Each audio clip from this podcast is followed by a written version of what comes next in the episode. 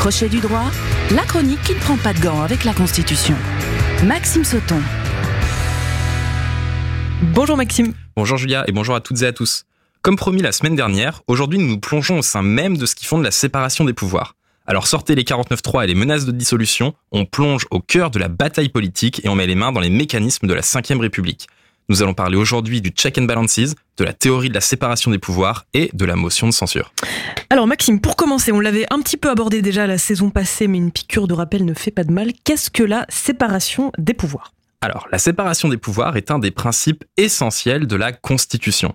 Donc pour rappel, la Constitution, c'est le texte suprême de l'ordonnancement juridique. C'est une clé de voûte qui donne le mode d'emploi de l'État et c'est surtout le verrou juridique qui permet de protéger l'État de droit. Et un état de droit, c'est garanti par trois choses. La possibilité de recourir à un juge indépendant en dehors de l'État, le respect de la hiérarchie des normes et une séparation des pouvoirs. Donc très concrètement, la séparation des pouvoirs est une caractéristique de l'état de droit et permet d'éviter la concentration des pouvoirs entre les mains d'un seul individu ou d'une même institution, ou encore d'éviter la paralysie de l'État. Quand on parle de séparation des pouvoirs aujourd'hui, on distingue trois pouvoirs. Celui d'exécuter la loi, le pouvoir exécutif, celui de faire la loi, le pouvoir législatif, et celui de juger, le pouvoir juridictionnel. Et tu parles de paralysie, pourquoi y aurait-il une paralysie de l'État? Alors sur ce point, il faut se pencher sur les écrits de Montesquieu. Dans son œuvre De l'esprit des lois, il a théorisé la séparation des pouvoirs que nous connaissons aujourd'hui et il avait été très lucide. Je le cite. C'est une expérience éternelle que tout homme qui a du pouvoir est porté à en abuser. Il va jusqu'à ce qu'il trouve des limites. Pour qu'on ne puisse abuser du pouvoir, il faut que, par la disposition des choses, le pouvoir arrête le pouvoir. Ainsi, la séparation des pouvoirs, ce n'est pas juste séparer des pouvoirs au sens de les distinguer, cela ne sert à rien et ne suffit pas. Il faut aussi les équilibrer afin qu'ils soient d'égale puissance. Mais une fois équilibrés, cela reste insuffisant, car tout homme ou institution qui possède du pouvoir en voudra plus. Il faut donc, en plus de les séparer et de les équilibrer, les neutraliser entre eux. Et non pas une neutralisation en les annulant, car cela entraînerait de fait une paralysie du fonctionnement de l'État. Il faut les neutraliser en les faisant collaborer. Cette collaboration est essentielle. C'est ce que dit Montesquieu. Le pouvoir doit arrêter le pouvoir. Et donc la Constitution met en place des mécanismes pour forcer les trois pouvoirs à collaborer ensemble. On appelle cela les mécanismes de check and balances ou freins et contrepoids en français. Et quels sont les moyens justement mis en œuvre par la Constitution pour faire collaborer ces pouvoirs? Alors, il y a différents moyens pour permettre la coopération des pouvoirs et éviter cette paralysie. Mais ceux dont nous allons parler aujourd'hui concernent notamment un mécanisme classique pour faire fonctionner le régime parlementaire et éviter les blocages, justement.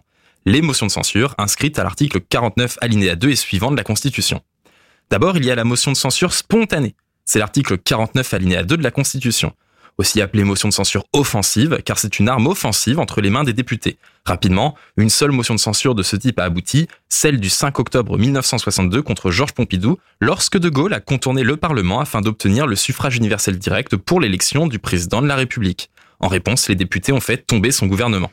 Et donc, l'autre motion dont on parle beaucoup, c'est celle de l'article 49, alinéa 3. En effet, l'autre motion de censure plus connue, c'est le fameux article 49, alinéa 3 de la Constitution. Donc le Premier ministre peut engager, après délibération en Conseil des ministres, la responsabilité du gouvernement devant l'Assemblée nationale sur le vote d'un texte. C'est ce qui s'est passé à deux reprises la semaine dernière pour le vote du budget 2023. Cela signifie que le texte est considéré comme adopté sans être voté si une motion de censure déposée dans les 24 heures n'est pas approuvée par l'Assemblée nationale. Ainsi, une loi peut être adoptée sans être votée par le Parlement.